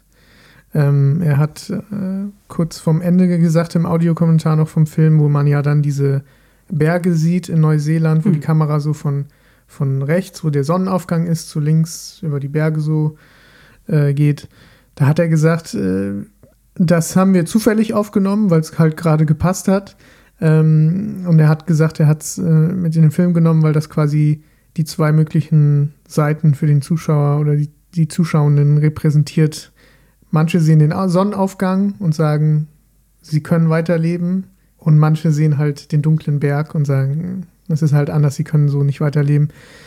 Und dann, Schön, wie er sogar in seiner Erklärung symbolisch bleibt. ja, ne? Und, äh, und dann ist ja immer noch Raum da, weil ja, vielleicht können sie so weiterleben, aber wie wissen sie denn jetzt voneinander? Und äh, das sagt ja Wujin auch, von wegen, ja, wir, ähm, wir haben uns geliebt, könnt ihr das auch? Hm. Ne? Also können sie sich als Vater und Tochter lieben? Sind sie weiterhin ein Paar? Wissen sie voneinander? Wissen sie es nicht? Also ich, da ist halt sehr viel Spielraum, würde ich sagen. Was, Da habe ich tatsächlich auch noch eine Frage an euch. In dem Moment, wo er sich hypnotisieren lässt, ne, da sagt doch diese Hypnotiseurin, nach 70 Schritten ist das Monster tot. Hm. Was hat es mit diesen 70 Schritten auf sich? Für was soll das stehen? Das habe Also- ich nicht verstanden. Genau, sie meint ja pro, pro Schritt quasi älter. Älter er ein Jahr? Ein Jahr, genau. Und am Ende ist Odysseus, den wir sehen, er sieht ja auch wesentlich älter aus als im, im Vergleich zum Rest des Films, weil er hat auf einmal so graue Strähnen und Mhm. so im Haar. Und Mido nimmt sich ja auch diese Strähne und sagt so, ja, was ist mit dir passiert? Wie siehst du aus? Und im Film weiß man ja gar nicht, wann das stattfindet und Hm. auch nicht wo, ob das überhaupt, ob wir jetzt gerade äh, eine echte Location sehen oder ob das alles in der Hypnose stattfindet. Und wir wissen nicht, wie viel Zeit dazwischen vergangen ist. Deswegen vielleicht ist das auch so ein, so ein, so ein Hinweis darauf, dass er jetzt halt gealtert ist. Weil er das Monster ist. Genau, weil er das Monster ist. Und sie sagt ja auch, äh, mit wem warst du hier? Und dann sieht man ja diesen Kameraschwenk über diese Schritte hin zu den zwei Stühlen. Da kann man natürlich auch sagen, ja, es war die Hypnotiseurin und Odysseus oder es war das Monster und Odysseus. Äh, ja, so habe ich das gesehen. Smart. Und das äh, Zitat, was sie dazu angeblich äh, hingeführt hat, dass sie überhaupt diese Hypnose macht, war halt auch, wenn ich schlimmer bin, viel schlimmer bin als jedes Tier, habe ich nicht wenigstens das Recht zu leben. Ähm, könnte natürlich dann nach der Theorie, die du vorhin gesagt hast, auch ein Fake sein, dass sie sowieso gekommen wäre. Aber das taucht ja zum ersten Mal auf bei dem Selbstmörder, der Genau. da oben auf dem Hochhaus steht mit seinem Hund, ja. der auch ein violettes Hemd trägt, genau. Und aber es war für mich total zusammenhanglos, dass er das sagt. Wieso spricht er davon, dass er doch ein Recht zu leben hat, wenn er sich eigentlich gerade töten will? Der Typ, der sich vom Haus Genau. stürzen lässt. Von dem wir auch übrigens nie erfahren, warum er sich umgebracht hat, ne? Ja, Vielleicht ist er ja auch in einer ähnlichen Situation, dass er etwas gemacht hat, was halt vielleicht ihn in den Suizid treibt. Er möchte aber eigentlich gar nicht. Also er wird dazu quasi gezwungen, so weil wie sein Hund. Der Ja. möchte vielleicht auch nicht, aber Ja, wird genau. einfach mitgenommen. Oh Gott. ja. gute Frage. Apropos, ähm, das fand ich sehr schön. Äh, ich greife jetzt mal vorweg, bevor ich euch das frage. Das war nämlich übrigens meine Lieblingsszene, wo der, wo am Ende, äh, nachdem er gelandet ist, unten auf dem Auto, der Selbstmörder, Mhm. wo man den Hund sieht, diesen Puschelhund. Habt ihr das gesehen? Nee. Der hat ja eigentlich nur so ein Kuscheltier in der Hand, aber das sieht man so voll deutlich. Okay, vielleicht doch nicht so deutlich, aber ich habe es irgendwie sehr deutlich gesehen. Ja. Und da habe ich so gedacht, okay, der hat einen Kuscheltierhund da und landet dann da. Das fand ich irgendwie so ulkig, dass ich das irgendwie so als meine Lieblingsszene jetzt mitnehme, obwohl es natürlich viel stärkere Szenen gibt, die andere Serien und Filme beeinflusst haben, aber das ist bei mir so amüsant hängen geblieben. Was sind denn eure Lieblingsszenen? Uh, das, das finde ich sehr schwer bei dem Film, weil, weil da so viel einfach passiert. Dann auch. überleg noch kurz, ich sag noch mal ganz kurz einen Einschub Ja, zu meiner. Ja. Äh, Und zwar habe ich, ähm, da gebe ich jetzt noch mal Credits an den YouTube-Kanal Eon Talk oder Eon Talk, also E-O-N. Und der hat ganz viel Material ähm, von, vom, vom Dreh und hatte ganz viele anscheinend Insider-Informationen. Und der sagte unter anderem auch, dass bei dieser Szene, wo der Selbstmörder runterfährt, sehen wir ganz kurz nur, für eine Millisekunde einen Transporter vorbeifahren mit getönten Scheiben. Und er sagt, da ist schon Li Wu Jin drin, der durch die Scheiben einfach Odessu beobachtet. Und also diesen Film, den er gemacht hat bei YouTube, bei Eon Talk, den würde ich einfach mal anheimstellen. Das ist sehr interessant, sich über den Film anzugucken. Ähm, was sind eure Lieblingsszenen? Ich habe gerade überlegt und äh, als du die Frage gestellt hast, ist bei mir eine Szene in den Kopf gekommen, ich kann gar nicht sagen, warum jetzt, aber die ich irgendwie schön finde und die mich irgendwie nachdenken lässt. Und zwar ist es die Szene, wo äh, Mido das erste Mal von, von sich so wirklich erzählt. Und als wir sie in der U-Bahn sehen, Hm. ähm, mit den verweinten Augen, sie hat das Make-up und es ist alles verwischt und sie sieht dann diese Ameise äh, kombiniert mit der Musik. Und dann haben wir diesen Matchcut, wo sie sich über die Augen wischt und dann sind wir wieder zurück in der Gegenwart. Irgendwie diese Szene, die hat was, finde ich. ich kann Finde ich gar auch total. Und die hat ähm, auch ihre Geschichte über die ähm, über diese Ameisen, ne? Mhm. Dass immer, wenn man verrückt ist, dass man Ameisen sieht. Wenn man einsam ist. Wenn man einsam ist, genau. So. Und Wo sie das noch leugnet zuerst und sagt, also ich habe das noch nicht gehabt, Genau, dann, dann sehen wir, dass sie- sie es doch hatte. Ja. Und ähm, ich finde auch, das ist nochmal ein Symbol dafür, wie anfällig sie wahrscheinlich für die Hypnose war, weil sie so einsam war, dass Mhm. sie einfach ja, leicht für sowas empfänglich ist. Das fand ich, äh, das hatte was total, also was tief Trauriges Mhm. und Nachdenkliches. Das hat mich auch total berührt und lustig, weil ich habe gerade drüber nachgedacht. Und mir ist ein Bild ähm, im Kopf geblieben, was eigentlich in meinen Augen retrospektiv gar keinen Sinn gemacht hat in diesem Film. Ähm, als er in dieses Hochhaus fährt und ähm, Li Woo-jin konfrontiert, ist sie ja in dieser Gefangenschaft. Mhm. Und dann sitzt sie ja da, ja. Und da gibt es doch diese Szene, wo sie auf einmal sich so Flügel bastelt. Und dann sitzt sie da wie so ein kleines Mädchen und zuckt so mit Nee, ihren glaube, Schultern. ich weiß gar nicht, ob sie sich die gebastelt hat Das oder sind ob die das, das sind die vom Anfang, Ja. die sie mitgebracht haben und ihr gegeben haben. Ah. Und sie zuckt genauso, wie er das am Anfang Ja, macht. stimmt. Er macht das am Anfang bei der Polizeistation und ähm, singt dann ja auch dabei. Hat er da Flügel? Ja, Ja, er hat das die ist ja in Geschenk. der Tüte, genau, als Geschenk für die Tochter und zieht sie sich dann aber an. Und dann sehen wir ja, als er entführt ist, ist das, was liegen bleibt. Jetzt macht das alles Sinn. Ich habe das nicht gesehen. Krass, okay. Ich weiß nicht, ob ich das übersehen habe. Vielleicht habe ich gerade fleißig mitgetippt. Das kann Ja. sein. Ja, der ich singt das, dann so, habe ich mir aufgeschrieben, kleine Wölkchen ziehen am Himmel, ein kleines Boot tanzt auf dem Fluss. Geil. Aber ich liebe, ja, macht's doch Sinn, dann äh, nehme ich das zurück. Ähm, also als sie die Flügel quasi als Geschenk dann quasi trägt, das hat für mich so was unglaublich Anrührendes, weil sie in dem Moment halt wieder kleines Mädchen ist und eigentlich die unschuldigste Person in diesem ganzen Film. Weil sie hat ja nun gar nichts falsch gemacht. Sie Ja. kann für nichts was. Und eigentlich ist ihr Leben ja geprägt durch Verlust. Ne? Also sie verliert irgendwie ihre, ihren Vater, sie verliert ihre Mutter. Jetzt, dann gibt es ja die Gerüchte, irgendwie, ähm, Odessu hätte die Frau schon vorher geschlagen, seine Frau sei immer gewalttätig gewesen. Das sagen die Nachbarn. Da habe ich mir auch aufgeschrieben, egal ob das jetzt fiktiv oder dass das, das Geschichten sind, die man sich über ihn erdacht hat, um zu rechtfertigen oder um noch mehr darauf hinzuweisen, dass er angeblich seine Frau umgebracht hat, würde es trotzdem voll in den Charakter passen. Das stimmt, ja. Dass ich so gedacht habe, so Mensch, ey, wahrscheinlich hatte die schon in den fünf Jahren eine total unglückliche Kindheit, dann wird sie irgendwie weggegeben. Und dann sitzt sie da mit diesen Flügeln und es hat so was Zerbrechliches und ähm, einfach Trauriges und das irgendwie ist mir total in Erinnerung geblieben. Ja, ja, das sind ja mal, haben wir mal drei ganz andere Szenen als so eher die, für die der Film natürlich äh, gerne gesehen wird. Also Das einmal ich auch interessant, Diese ja. Kampfszene, dann die Oktopus-Szene. Ja. Da, das müssen wir natürlich jetzt erzählen, ne? weil das habe ich tatsächlich alle in allen Podcasts, die ich gehört habe, in allen Analysen. Ähm, der Schauspieler ist ja Vegetarier und Buddhist. Ja. Und vier lebende, Ok- also vier Oktopus mussten dafür sterben in dieser Szene und er hat angeblich vor jeder Szene gebetet. Ja, also, auch gesehen. Ne? ja. Und Park Chan-wook hat dann bei der, bei der Preisverleihung in Cannes, wo die den großen Preis der Jury bekommen haben, ja auch den vier Oktopussen, die ihr Leben lassen mussten. Ist das Stimmt. der Plural? Weiß ich nicht. Auf jeden Fall hat er den ja auch gedankt, na, wo er auch den Schauspielern gedankt hat. Ja, ja. Und was ich interessant fand, was er auch noch gesagt hat, ist, ähm, dass sie zuerst sich für die visuelle Umsetzung entschieden haben und darauf basierend quasi dann das Storyboard geschrieben haben. Also, before we do the storyboard, the visual style is decided. The writing of the script is based upon this style. Das fand ich krass, das hat mich total gewundert. Also quasi Geschichte folgt Bild. Genau, also auch irgendwie ähm, schön wahrscheinlich für den DP, ne? Das, dass die, sich, die sich einfach da mal total auslassen können und der Film so. Aber es hat mich total gewundert. Ich hätte eher gedacht, dass man eine Geschichte schreibt und dann alles drumherum, die visuellen Effekte, den, den, die Farben und was auch immer, drumherum strickt.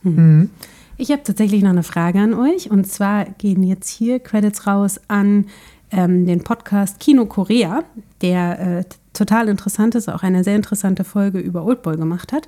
Ähm, und die werfen die Frage auf, warum heißt der Film eigentlich Oldboy? Ah, Ich finde, das wird aber gesagt. Ja. Also du hast ja, ja, du hast ja ähm, diese, diese Jahrbücher und du irgendwann, ähm, wo der mit dem, äh, es war das beim Telefonat oder beim Gespräch, sagt er ja auch, ja, also es, ich glaube, es sind so Klassenkameraden, ne? Der sagt doch dann irgendwann, ja, wir sind doch Klassenkameraden, ähm, wir sind doch, und da wird doch irgendwie der Oldboy oder Klassenkameradenclub der Schule so und so. Genau, und da, das, äh, da nochmal die, also, oder spezifischere Erklärung aus dem Podcast, das fand ich total interessant, während das ja in Deutschland eher so ein bisschen verpönt ist, diese alte Männernetzwerke, ist das scheinbar in Südkorea total gang und gäbe, dass man sich immer wieder rückbezieht auf alte Schulkameraden und dass die einem eigentlich weiterhelfen sollen in der Gesellschaft. Und das heißt also, wenn ich jetzt irgendwie ein Problem habe oder nach einem neuen Job suche, dann würde ich sagen, wenn ich jetzt Hermann wäre, dann würde ich sagen, ach Mensch, ich rufe mal meinen Oldboy Stefan an, weil der kann mir vielleicht weiterhelfen mit einem Job. Und das Okay. fand ich total interessant, weil das geht ja noch ein bisschen drüber hinaus als das, was der Film einem verrät, dass es um diese Seilschaften und Netzwerke geht, die quasi ja aber Odysseus am Ende zum Verhängnis werden, wenn du so willst. Also so nach dem Motto, dass hier in, sagen wir mal bei uns, die Alumni-Netzwerke aus den Unis vielleicht da sind, um sich selber nochmal so um zu posen oder so, keine Ahnung. Naja, oder aber um dass einen Job die, zu kriegen, dass, helfen, genau, ne? aber dass die sich da unterstützen in Korea. Genau. Ja, okay, ja, das ist spannend. Ja, also ähm, es gab so ein paar Fehler. Sind euch Fehler aufgefallen? So Anschlussfehler oder Fehler, Fehler? also was mich ein bisschen gestört hat, war zum einen in der Synchro. Also wenn man den auf Koreanisch guckt mit englischer Synchro, dann weiß man ja auch nicht unbedingt immer, ob das stimmt. Aber wenn man den auf Deutsch guckt, Moment, mit englischer Synchro? Äh, mit Untertiteln meine ich, Entschuldigung. Ah. Wenn man den auf Deutsch guckt und mit deutschen Untertiteln, dann fallen einem heftige Diskrepanzen auf teilweise. Zwischen den Untertiteln und dem, was ja, gesagt wird. Ne? inhaltlich was komplett anderes. Geht gar nicht fit. Ist mir auch aufgefallen, ja. Zum Beispiel sagt ähm, Lee Woo-jin zu Dae-soo in der Synchro, dann werde ich mit allen Frauen schlafen, die du liebst. Im Untertitel ist es aber, dann werde ich alle Frauen töten, die du Ja. liebst. Und davor wird ja auch davor gesprochen, dass ähm, äh, äh, Mido getötet werden soll von ihm. Ja. Also, das hat mich richtig gestört. Und manchmal hört man auch anstatt Lee Woo-jin, Lee Soo-jin. Mhm, Die ganze Zeit habe ich mir nämlich, und dann habe ich immer auf die Untertitel geguckt und dann wird es mit W geschrieben. Da dachte ich, ja, aber die sagen doch Su, nochmal zurückgespult. Ja, das auch also sage ich ungern, aber ich sage es jetzt einfach mal, ich finde die Synchro aufgrund dieser Fauxpas echt teilweise stümperhaft. Die darstellerische du- Leistung nicht, aber Glaubst du denn, dass die Fehler in der Synchro liegen oder ich hatte gedacht, ob die Fehler vielleicht in den Untertiteln liegen? Ja, also im äh, Englischen wird ja auch zum Beispiel von, davon gesprochen, dass, ähm, dass dann die Frauen, die er liebt, getötet werden. Ah, Okay, gut. Hm. Also dann doch deutsche Synchro fehlerhaft. Okay. Ja. hm. Aber bei den Anschlussfehlern, ähm, das fand ich eher witzig. Das war jetzt alles nicht dramatisch, aber zum Beispiel als ähm, Wu Jin sein Hemd anzieht, hat er eigentlich schon Manschettenknöpfe an, holt sich aber Manschettenknöpfe raus und dann sind sie auf einmal ab. Solche Nummern oder ähm, als äh, Dae-Soo nach der Flurkampfszene dann über den Zebrastreifen geht, hat er kein vom Messer beschädigtes Sakko, sondern das ist völlig intakt, auch keine Blutspur oder so. Und äh, den süßesten Fehler finde ich aber, als ähm, dieser Knastchef da seinen Börsenkram macht auf dem Laptop. Oh ja, ja, ja. Ja, erzähl, hast du gesehen? ah, ich habe gehofft, das wäre eine Quizfrage. Ich habe gehofft, wir machen keinen Quiz, weil wir nur zwei Leute sind und ich nicht wieder so haushoch verlieren will. ja, es ist lustig, weil es ist quasi äh, ein Dokument, was sie abgespeichert haben, was sie nach Oldboy benannt haben. Ja, also du meinst die Domain. Ja, also es ist ja keine Genau, du Dome- hast, ja, das ist genau, das ist es. Es ist noch nicht mal eine Domain, Genau. sondern es ist ein, ein Screenshot? Ordner auf dem Laufwerk C. Genau. Und der heißt Oldboy. Ja, genau. Und das sieht man dann einfach. Das sieht man sogar ziemlich groß, ja. Ah, das war so schön. Aber Michelle, du wolltest gerne ein Quiz machen, dann machen wir jetzt ein Quiz. Frohen ersten Advent an dieser Stelle. Das erste wird vielleicht, vielleicht auch nicht, vielleicht ein bisschen tricky. Ich selber habe lange gebraucht, um mir die Frage zu beantworten, habe es dann hinbekommen. Wie viel Zeit ist zwischen der Schulzeit und dem Start des Films, also und dem Anfang dann vergangen, wo er dann quasi im Gefängnis ist? Wie viel ist dazwischen? Moment. 15 Jahre plus X. Nee. Also, wo sie Moment. beide. Ach so, zwischen dem. Moment. Stell die Warte Frage mal, stell nochmal. ich, verstehe ich meine Frage gerade selber richtig? Also, wie viel Zeit ist zwischen der Schulzeit, also nach dem Schulabschluss, und dem Start des Films, also und dem quasi der Gefangennahme vergangen? Ach, äh, Gefangennahme, nicht Genau, Start des Films. bevor er weil- 15 Jahre inhaftiert war, wie viel war das zwischen, bis zur Schule zurück? Keine Ahnung. Das wüsste ich auch nicht. Neun Jahre. Weil 1988 wird er inhaftiert Ja. und ähm, das wissen wir woher? Wir, von der, dieser, ja, wieder eine Keksdose. Wo die Tapes drin sind. Genau, wo die Tapes Genau, drin aber sind. auch schon vorher, als er Fernsehen, nämlich ne? in der Poli auf der Polizeistation ist, gibt es da ein, Kalender? Nee, Dieses Olympia ja, das Olympia-Logo. mit dem, mit dem Tiger. Da ist der Tiger drauf Ja. und das war nämlich für Seoul 1988. Ich dachte irgendwas bestimmt in diesem Fernsehen, weil da gab es auf jeden Fall auch ein, zwei politische Berichterstattungen. Ne? Da habe ich noch gedacht, ob ich die nach. Na, okay. hm? Ja, ich muss aber zugeben, ich weiß jetzt nicht mehr, wie ich auf die 1979 komme, dass da der Schulabschluss war. Vielleicht war das auf irgendeinem Jahrbuch. Das Das fand ich kriege ich übrigens. gerade nicht mehr zusammen. Das fand ich übrigens, da möchte ich auch noch, weil wir gerade über die Synchro gesprochen haben, äh, zwecks Untertitel. Ähm, es gibt ja diese Szene, wo sie dann in der Schule sind und dann findet er die Jahrbücher, ne? Und äh, zumindest das, was ich gesehen habe, da wurde, da kriegt er ja dann noch so einen Flyer reingereicht und den schaut er sich an. Ähm, da hatte ich keine Untertitel. Also normalerweise siehst du ja dann oft in den Untertiteln auch nochmal auch, was geschrieben steht. Ja. Und das hatte ich nicht oder habe ich nicht gesehen, gab es bei mir nicht. Und das fand ich äh, total störend. Weil Moment, bist das, du, meinst, du meinst diesen Hinweis von Wu Jin, dass er zum Friseursalon muss? Ach, Ja. siehst du, das war der, Fri- das war der Hinweis, den habe ich nicht. Äh, liest du den laut vor? Weil, Nee. Genau, der steht nur auf diesem Flyer. Ja. Ja, Ich glaube, ich weiß aber nicht. Ich meine auch nicht, dass, dass da irgendwas, also ich glaube auch nicht, dass bei einer Version irgendwas da stand. Also ich habe das ein paar Mal gedacht, so dass ähm, zum Beispiel die Beschriftung der Tapes in dieser Keksdose, ähm, die sind ja auch auf Koreanisch und so. Und da hätte ich mir einfach gewünscht, dass ich die Übersetzung habe. So. Weil ich finde manchmal, also mir ist aufgefallen, dass ich manchmal so ein bisschen das Gefühl hatte, huch, ich blick gerade nicht, wie wir von A nach B kommen, was per se in der Gesamtheit des Filmes gar nicht so schlimm war, weil darum ging es eh nicht so. Ne? Ja. Aber ich fand das, ähm, das fand ich schade. Ja, Entschuldigung. Äh, Dann, back to äh, dann bleibe ich noch mal kurz beim Thema Synchro. Ich will da jetzt gar nicht so drauf rumreiten. Ich finde, dass die Darsteller das echt gut gemacht haben, auch. Aber es war halt, gibt halt einige inhaltliche Sachen. Und als er in der Polizeistation war, da nuschelt er ja auch was vor sich hin. Und im Untertitel äh, kann man dann lesen, was er sagen soll, aber er sagt in der deutschen Synchro was ganz anderes irgendwie, als wenn die da einfach irgendwas hingenuschelt haben. Aber ich frage jetzt trotzdem mal, er erklärt, was sein Name Odesu bedeutet. Und was bedeutet sein Name? Ah, verdammt. Der den, warte mal, der den andere mögen. Ja, lass ich gelten. Sich mit Ja. anderen gut verstehen. Stimmt. Genau. Und er, er führt es anfangs noch darauf zurück, weil er immer so viel redet und mit allen reden kann. Das ist lustig, weil das ist ja genau das, was am Ende. Ihm zum Verhängnis wird, Genau. dass er zu viel redet. Sagt ja Li Wu Jin auch nach der Begründung, warum sollen wir den festnehmen? Ja, dieser Odesu, der redet einfach zu viel. Naja, was sagt er da auch? Er sagt doch nicht, ich habe meine Schwester getötet, sondern du hast mein, deine Ah, Zunge der, hat meine der Schwester. sagt nicht, mein Schwanz hat meine Schwester geschwängert, sondern deine Zunge. Deine Zunge, genau, ja.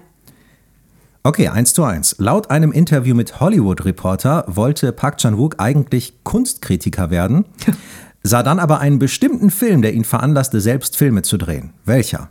Boah. Keine Ahnung. Äh, kriegen wir einen Tipp? Alt, Alt. Wow. sagen wir mal so, ähm, Ist er von Akira Kurosawa? Nein, Verdammt. aber ähm, eine, eine bestimmte Kameraeinstellung, ein bestimmter Kameramove ist auf, aufgrund dessen Dann sage ich Vertigo. ja, richtig. Okay, das zählt aber nicht. Das war Das zu zählt- ist zu offensichtlich der Tipp? Ja. Okay, dann bleibt's dabei. Von welcher Marke ist der Koffer, oder sagen wir so, sind der Koffer und das Sakko, in dem Odesu aufwacht? Uh, das weiß ich nicht. Oh, ich, ich hatte es irgendwo gehört, aber ich weiß auch nicht mehr. Das sieht man woher einfach. Mhm. Und äh, also ST Dupont Paris. Ah, ja. Punkt für mich. Von welcher Marke ist seine Uhr, die er dann anhat? Das weiß ich auch nicht. Boah, ich bin, hab's auch nicht so mit Marken. Mont Blanc. Ah, ja. Übrigens, da war auch, ach, da war auch ein Anschlussfehler mit der Uhr. Die, genau, die Uhr, die war dann, als der, der hat diese Uhr an, aber als er den Typen dann an der Krawatte packt, war die an beiden Händen nicht mehr, glaube ich. Muss, müsste ich mir selber nochmal angucken. Ich will jetzt keinen Fehler da reinmogeln, der nicht da ist, aber ich meine, die Uhr war dann auf einmal auch weg. Okay, dann spare ich euch die Frage, wie viel Uhr es ist, dass es 15.08 Uhr ist. ähm, wo fängt man den Fisch Oblegnatus fasciatus? Lustig. Du musst Ich ja so Sachen gesehen. aufschreiben, wenn du sowas siehst. Ich hab's gesehen und hab noch gedacht, ah, und dann. No idea. in der Provinz Gyeongsang. Das ist, wo er da vor dem Aquarium sitzt, wenn, als der Bettler kommt und ihm die Sachen gibt. Ich hab's richtig noch vor Augen. Oh, ich ärgere mich so eine Serie. Hey, ist noch unentschieden bis jetzt.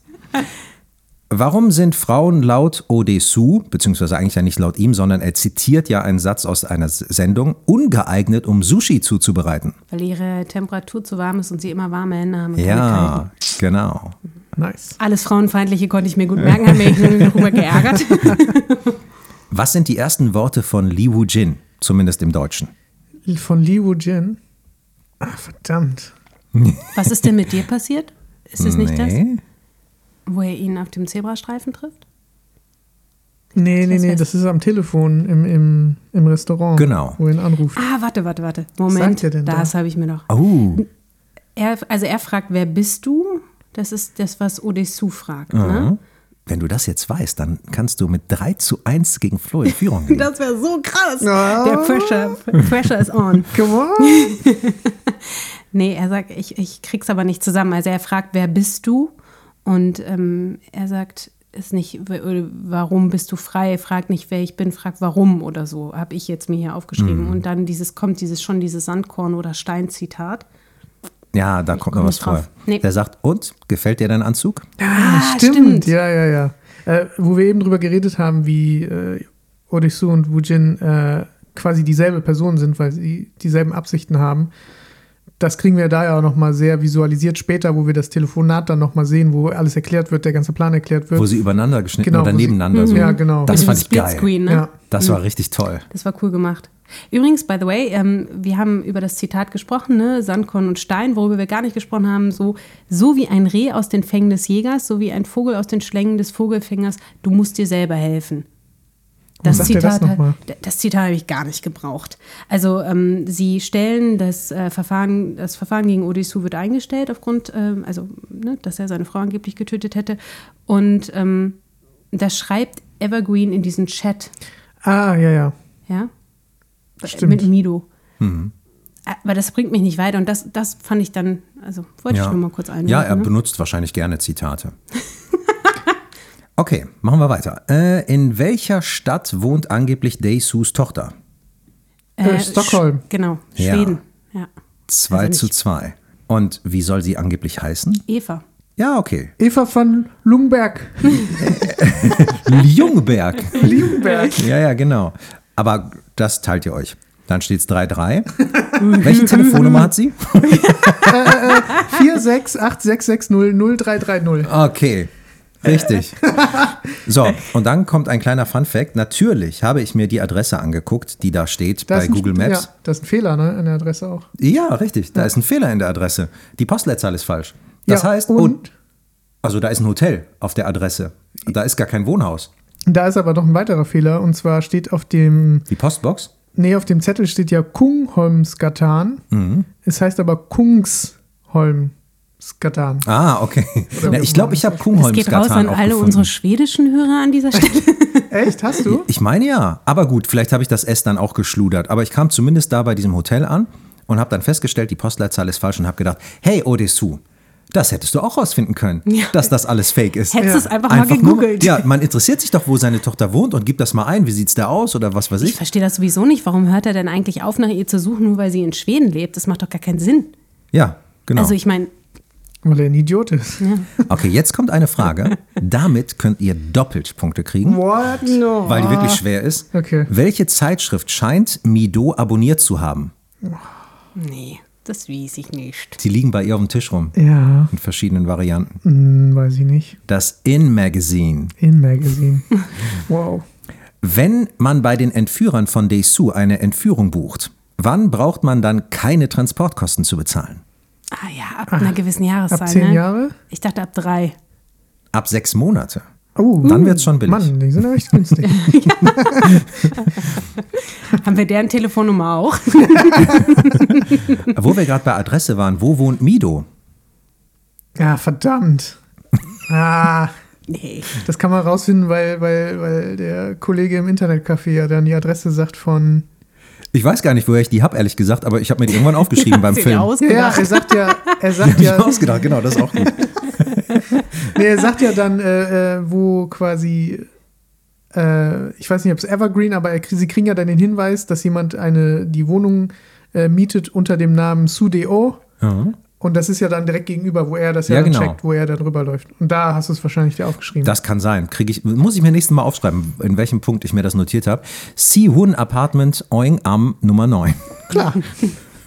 Vielleicht habe ich es auch von einem Brief abgeschrieben, der da auf dem Tisch Ah, das lag. kann auch sein, ja. Ähm, das fand ich noch irgendwie knuffig. Mido hat ja einen Kassettenrekorder. Von welcher Marke? Philips? Sony? Metal. ähm, welche Farbe hat äh, Ju Ones Feuerzeug? Also der Kumpel aus dem Internetcafé.